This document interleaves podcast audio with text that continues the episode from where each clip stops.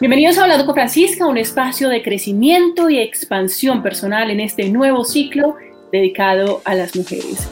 En esta oportunidad tengo a una gran invitada, de verdad me siento eh, muy afortunada de compartir a esta mujer maravillosa con todos ustedes. Estoy hablando de Celina de Sola. Ella es emprendedora y trabajadora social salvadoreña, saludista y cofundadora de glasswing.org, una organización innovadora que aborda las causas raíz y consecuencias de la pobreza, violencia y migración a través de programas de educación, salud pública y desarrollo comunitario en los países de Latinoamérica, el Caribe y la ciudad de Nueva York.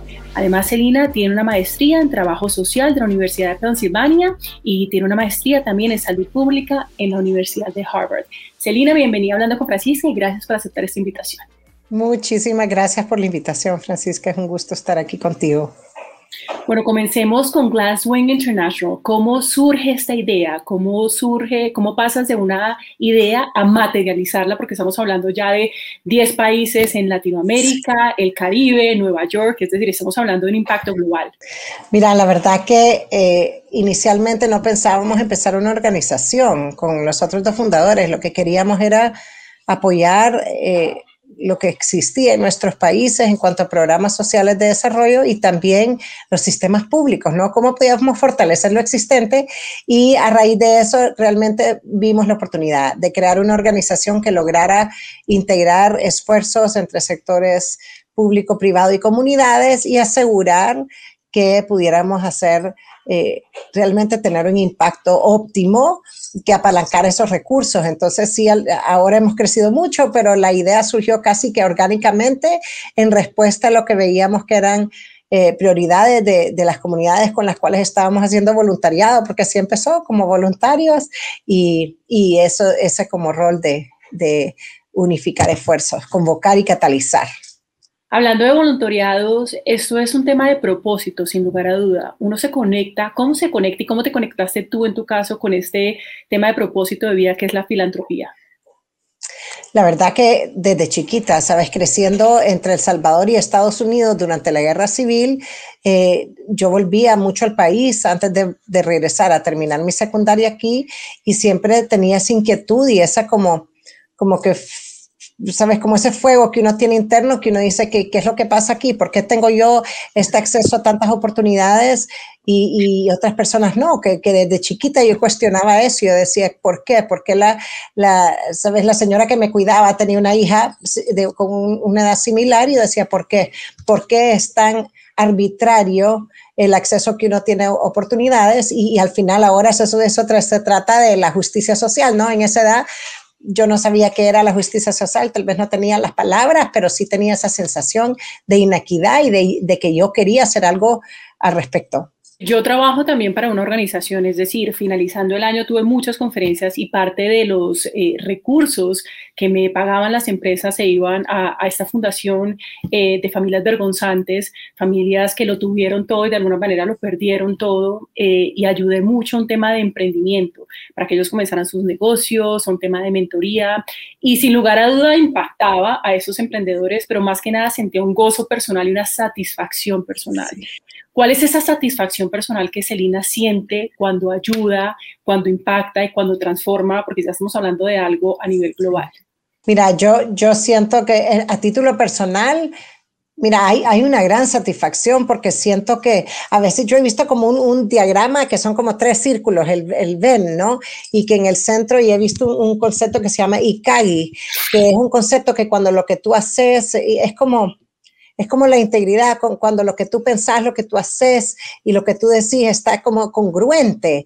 Yo siento que he tenido el privilegio de tener la oportunidad de estar trabajando en este sector. Mi vida profesional todo ha sido en este sector, pero también es una gran responsabilidad. O sea, yo siento que, que haber tenido las oportunidades que yo tuve me, me colocaron en una situación en la cual tenía acceso a, educación, eh, nunca tuve necesidades económicas, entonces hasta cierto punto también es una responsabilidad, entonces no es solo satisfacción que te puede dar ver ay, no, o sea, ver estudiantes de las escuelas donde trabajamos que de repente están estudiando leyes o se, se convierten en líderes en sus comunidades o chicas, sabes, que, que tal vez tuvieron un bebé desde chiquitas, pero ahora están con su primer hijo o hija, están sobresaliendo, ¿sabes? Entonces son satisfacciones a diario de trabajar con mis colegas increíbles, que aprendo muchísimo, pero también un sentido de responsabilidad y que no, tenemos mucho más que hacer, o sea, un, em, esa satisfacción dura por momentos, pero también un sentido de urgencia que,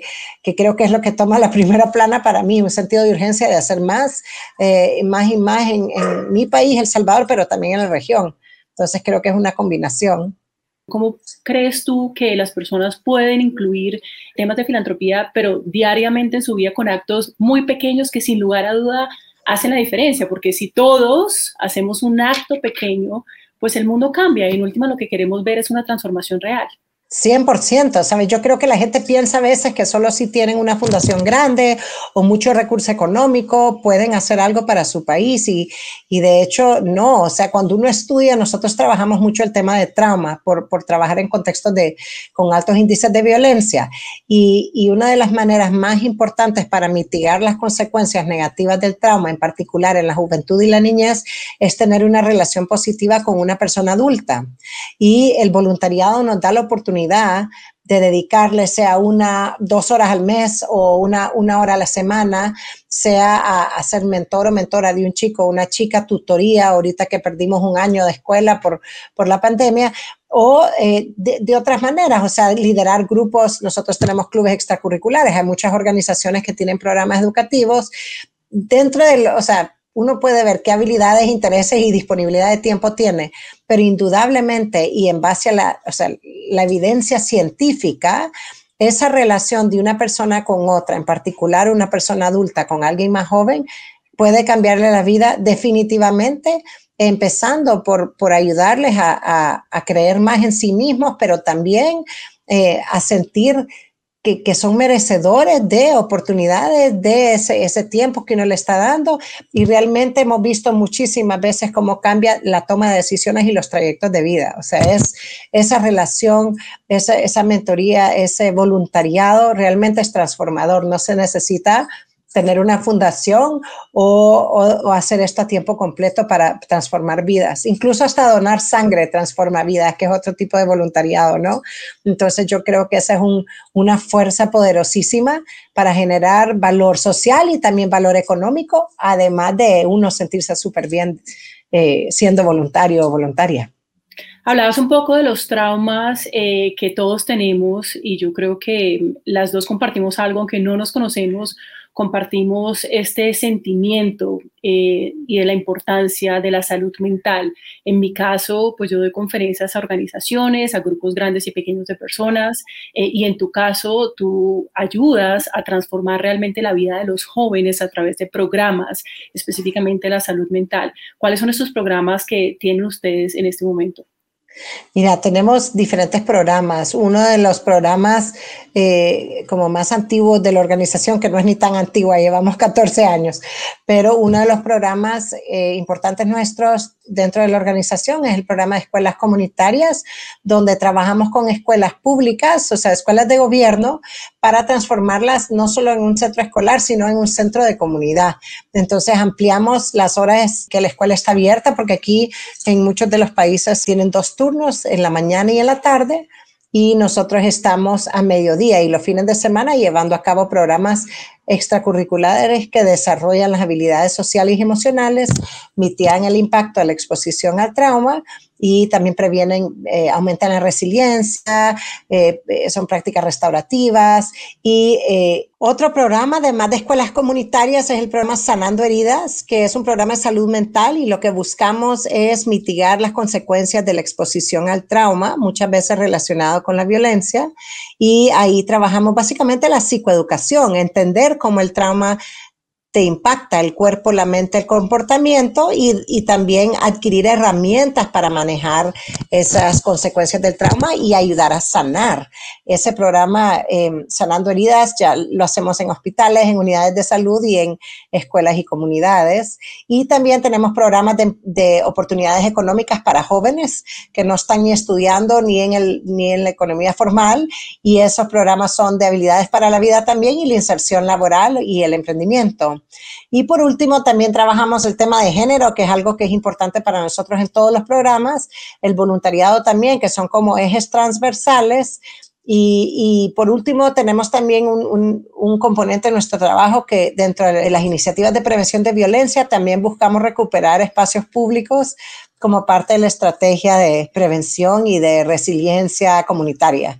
Todos los programas al final responden directamente a las prioridades de las comunidades y las poblaciones mismas. Entonces son informados, por ejemplo, en las escuelas, los estudiantes y las estudiantes son los que nos, nos informan cuáles son las prioridades de ellos en, habilidades para la vida, desarrollo de habilidades del carácter, todo tipo de, de estrategias. Entonces, sí, siempre estamos como adecuándonos a las prioridades mismas de las poblaciones con las cuales trabajamos. Y somos ya, estamos en 10 países con 300 miembros del equipo, entonces somos un montón eh, de gente en, en, el equipo de Glasswing.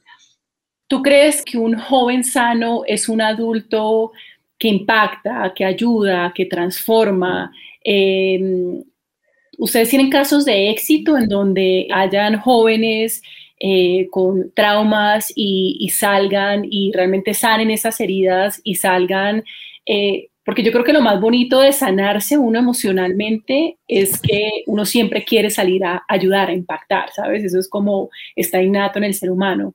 Pero tienen casos de jóvenes en donde ustedes digan, este programa sin lugar a duda fue esa luz verde que ellos necesitaban para, para, para hacer esa transformación a nivel comunidad y a nivel familia.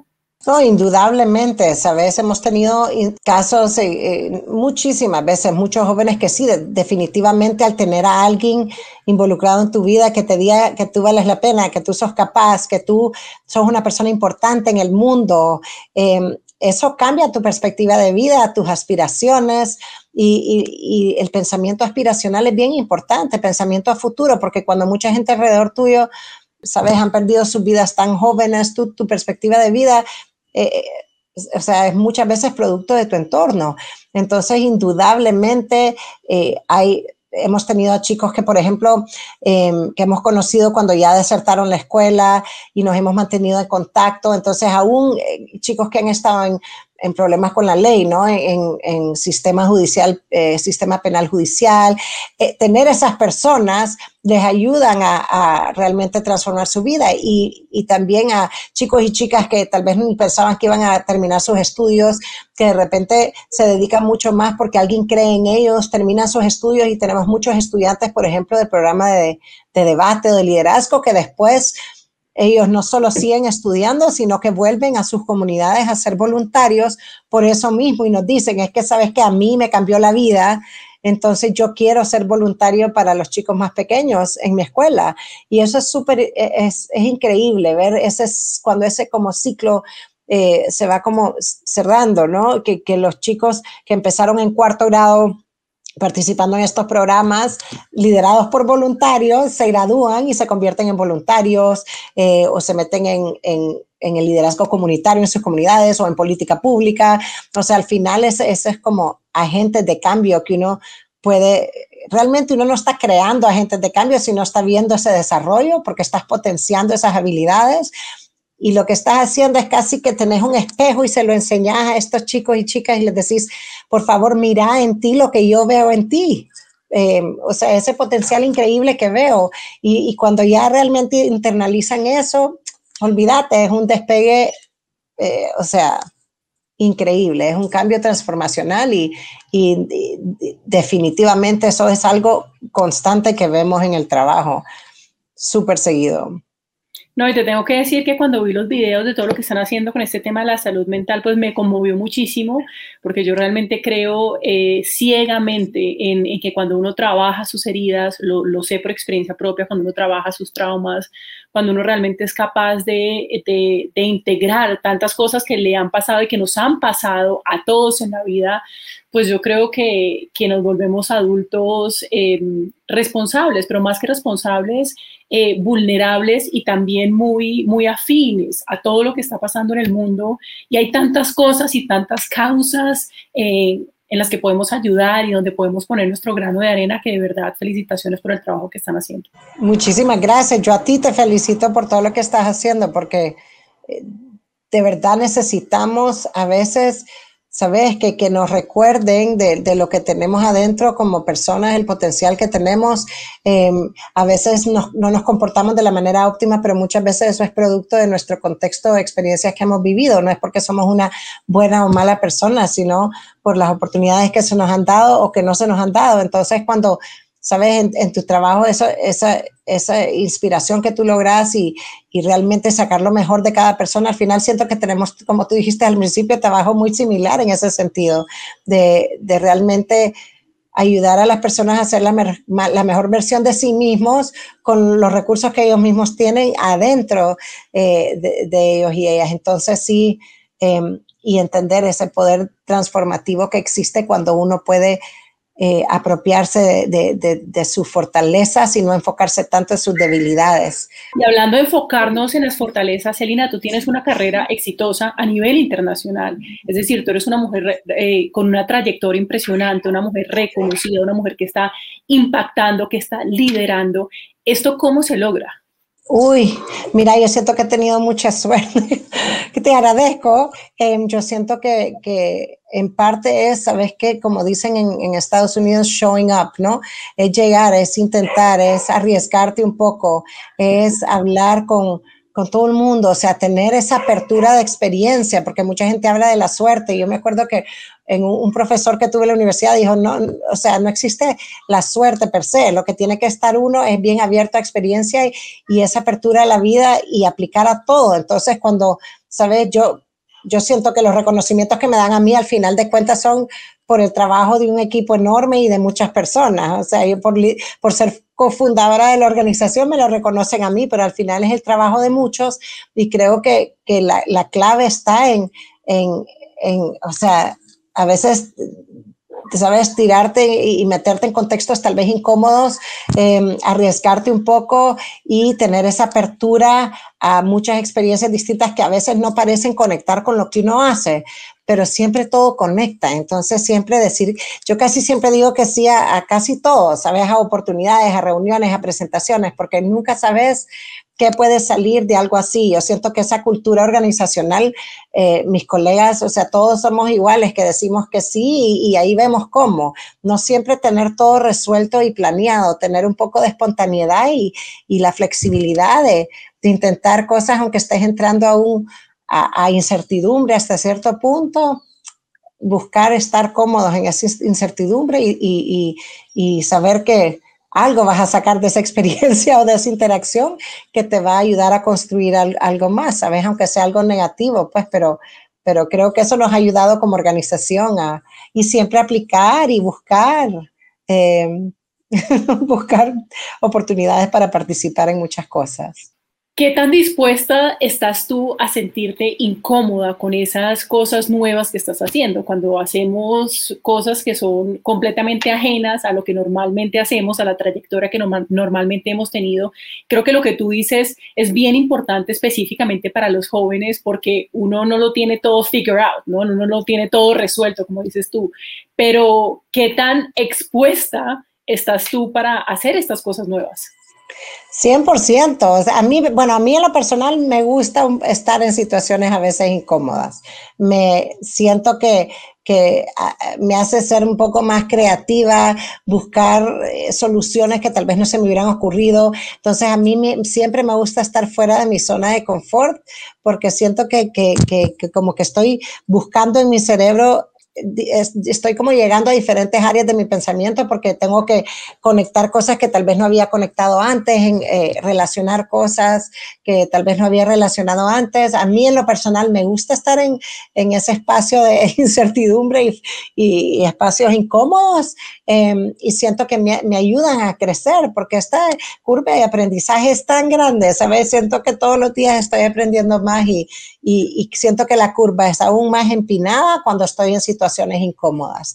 Eh, y, obviamente hay que buscarlas. Yo siento que no, sabes, esperando no, no, vas a tener tanta oportunidad. Hay que buscar estar en esas situaciones y bu buscar oportunidades de, interactuar con personas súper diferentes a, lo que uno, o sea, súper diferentes a, vos o a tus amigos, familiares, para estar aprendiendo y creciendo como persona. Siento que te, te ayuda a desarrollar otras capacidades y competencias. Celina, ¿cuáles han sido sus consejos eh, que han sido fundamentales para ti a nivel profesional, pero también a nivel personal? Esas cosas que te han dicho que tú lo has tomado como pilares en tu vida. Mira, a mí me dijo una tía abuela que cuando estaba bien chiquita me dijo, amor, tener, el mundo está patas arriba, tenés que aprender a caminar con las manos. Y me dijo eso cuando yo tenía como, no sé, tal vez como 12 años. Eh, también eh, hace poco leí una frase y no me acuerdo quién lo dijo, te la voy a mandar, pero me encantó. Y es también un, consejo que le dicen, sé, o sea, sé para alguien más lo que tú necesitabas cuando tú eras joven. Siento que ese, ese para mí también es un súper buen consejo, o sea, pensar en lo que tú necesitabas en esas etapas de tu vida para, para, saber qué, qué, es lo que puede necesitar alguien más, em, además de preguntarles. Y, y, de ahí yo creo que no sé si es consejo, pero siento que lo que he aprendido más que, más que nada en este trabajo, que trabajé antes de, empezar Glasswing, yo trabajaba en situaciones de en emergencias humanitarias, zonas de conflicto y desastres naturales. Y creo que lo que más aprendí es siempre preguntar, preguntar, preguntar. O sea, nunca asumir que uno sabe lo que alguien más eh, la prioridad de alguien más, lo que está pensando alguien más. Entonces, esa siempre retroceder y preguntar y no entrar a algo ya con una em, opinión formada dentro de lo que uno puede. Si tienes una opinión, trata de ponerla como que un poquito para atrás y, y, entrar, alejate un poco en tu mente de tu percepción y tu opinión y trata de entrar con en blanco y preguntar, porque siento que muchas veces por eso se, se dan o sea, situaciones con donde no nos entendemos o tal vez el trabajo, en, en nuestro trabajo no hacemos lo que, lo que las personas necesitan o quieren por estar asumiendo que porque funcionó allá va a funcionar acá. Entonces siento que siempre ser, eh, tener esa curiosidad, la, la humildad y, ser, no sé, preguntar, ser, ser una persona que siempre pregunta y pregunta y pregunta porque todo cambia y, y nunca asumir que las cosas van a fluir como uno espera o que van a suceder como uno espera. Y esto suena mucha empatía, empatía hacia las necesidades de los demás, ¿no? Como yo soy capaz, en tu caso, como tú eres capaz de ponerte en los zapatos de la otra persona para entender realmente qué es lo que necesitan y como decías tú, para no inventarme yo qué es lo que necesitan, sino poder estar en esos zapatos y poder entender cuáles son las necesidades de verdad. Sí, o sea, al final yo creo que lo importante es eso, o sea, no, y la empatía no la puedes tener si no pausas en, tu, en, lo que tú asumís que alguien, alguien necesita y decís, y lo preguntas, es mucho más fácil que adivinar. Preguntar constantemente. Te voy a contar rápido una historia. Estábamos viendo un programa de fortalezas de carácter y habíamos escogido las cinco o seis que en base a la neurociencia y la educación son las más importantes. La comunicación, la creatividad, la colaboración. Bueno, de repente dijimos, bueno, hagamos grupos focales y hagamos la misma pregunta. De este listado de fortalezas de carácter, ¿cuáles son las que las, ustedes necesitan más? Y le preguntamos a varios grupos de, de estudiantes jóvenes. Y sabes que casi todas salieron iguales, pero habíamos dejado fuera una y, que surgió como una de las más importantes, y esa era la esperanza. Imagínate, entonces nosotros, primero que yo ni había pensado en la esperanza como una fortaleza de carácter, y segundo que si no hubiéramos preguntado, hubiéramos dejado fuera la esperanza, que es algo que en este momento a la población adolescente en los países donde trabajamos es de las prioridades más grandes, desarrollar esa habilidad esa fortaleza de tener esperanza a pesar de las adversidades. Entonces, o sea, son como momentos que uno, sabes, que te recuerdan, tenés que tomar un paso atrás y preguntar eh, y, tener la humildad de decir, yo no sé, o sea, llevo toda mi carrera profesional trabajando con juventud y todo esto, pero igual no sé, porque no sé lo que pueden eh, tener ellos como prioridad o necesidad o aspiración. Me encanta. Hablemos un poco de las mujeres. Tú trabajas, por supuesto, con pues, comunidades. Este es el momento, siento yo, de las mujeres. ¿Qué necesitamos? Ya sabemos lo que está pasando, ya sabemos eh, que llevamos un avance increíble. ¿En dónde estamos y para dónde vamos con todo esto? Sabes, yo creo que sí hay mucho, mucho impulso, pero por otro lado, y yo soy súper optimista en general, pero fíjate que siento que cuando hablamos de unir esfuerzos entre mujeres, a veces estamos hablando de unir esfuerzos entre mujeres en, en los círculos profesionales, eh, personales que estamos, pero, por ejemplo, aquí pueden haber muchos movimientos de empoderamiento de la mujer, pero yo digo, bueno, ¿y dónde queda las mujeres, todas las mujeres que están como empleadas domésticas? ¿A dónde quedan las mujeres que están en el sector informal económico? Entonces yo digo, a veces uno habla mucho del empoderamiento, de la solidaridad, pero por otro lado yo digo, ¿qué, ¿qué, está pasando? ¿Qué poblaciones de mujeres y niñas estamos dejando fuera en esta conversación de empoderamiento de la mujer? Entonces, para mí que, que, que hay algunos movimientos, no muchos en nuestra región, pero yo digo, ¿cómo podemos hacer como mujeres para de verdad, genuinamente, unir esfuerzos entre todas las mujeres y pensar en todas las mujeres en nuestro entorno, no solo pares, colegas, sino también, bueno, si hay alguien que trabaja en mi casa, en mi oficina, alguien que está en el equipo de limpieza, o si compro fruta en la calle y le compro a una mujer que está vendiendo a un adolescente, cuando hablemos de, de este momento que la mujer se está empoderando, seamos inclusivas, en lo que estamos diciendo y congruentes y, que apliquemos esa equidad a todas las mujeres, ¿sabes? Entonces a veces me preocupa un poco que es una narrativa que sigue siendo hasta cierto punto excluyente. Em, entonces, ¿cómo podemos hacer nosotras para, para cambiar eso y, pensar en, en, cómo podemos realmente hacer estos, estos movimientos de empoderamiento, eh, incluso políticas públicas que realmente sean inclusivas para todas las mujeres? ¿Y tú crees que la independencia económica eh, de las mujeres es un factor importante en esta era? Definitivamente. Yo siento que por un lado la dependencia económica es es en particular cuando la, la, vinculas con la violencia, ¿no? Entonces, cuando tú tienes esa dependencia, eh, es mucho más peligrosa porque te pone en una situación donde no, no puedes tomar la mejor decisión para ti.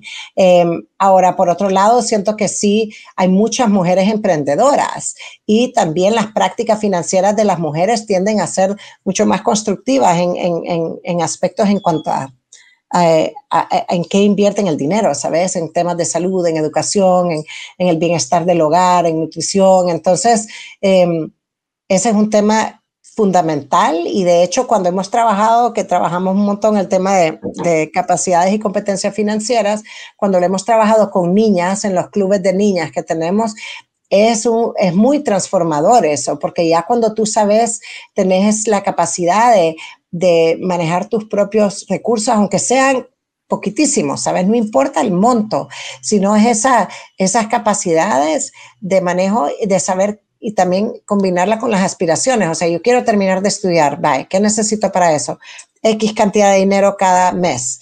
Eh, ¿Cómo puedo adquirir eso? Ok, vendiendo no sé qué. O sea, cuando ya haces ese proceso, em, creo que es, es, bien transformador porque sí te da las herramientas para eh, poder tú ser una gestora de tu propia vida como niña y como adolescente y como mujer. Entonces sí, eh, y te da esa independencia aunque no generes todo. Eh, además que hay muchas mujeres líderes de sus hogares, ¿no? Pero también siento que aunque no lo seas, si sos la hija, la nieta, la sobrina, también vas inculcando en las niñas y las adolescentes esas capacidades que, que a la larga sí les da la independencia que puede que puede ah, nuevamente, o sea, cambiar la trayectoria de vida. Porque muchas veces pueden conocer más que sus papás o sus mamás o sus hermanos sobre este tema y eso les da cierto posicionamiento dentro de su hogar.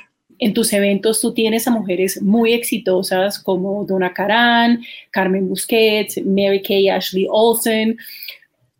¿Tú qué crees que estas mujeres exitosas pueden aportar a otras mujeres?